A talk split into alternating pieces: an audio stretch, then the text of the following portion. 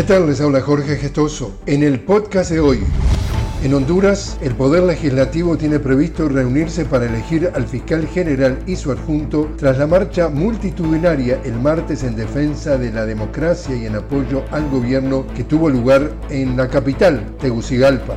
La presidenta Yomara Castro exigió al Congreso cumplir con su deber constitucional Además, la mandataria instó a los hondureños a mantenerse firmes en la exigencia de un poder judicial justo, independiente y no cooptado por la derecha.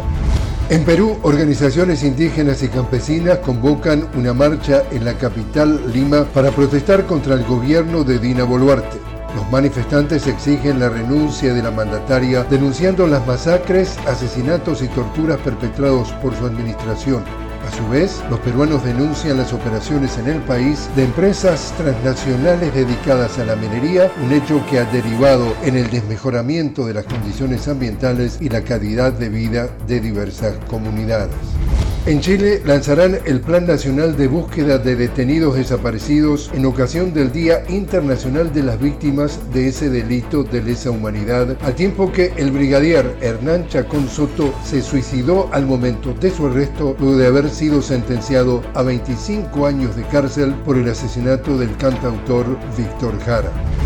Y el huracán Idalia aumenta su fuerza a categoría 4 mientras continúa su recorrido hacia la Florida, en Estados Unidos. Y así es como está el mundo. Les habló Jorge Gestoso. Los invito a que me acompañen en un nuevo podcast de La Noticia con Jorge Gestoso. Hasta entonces.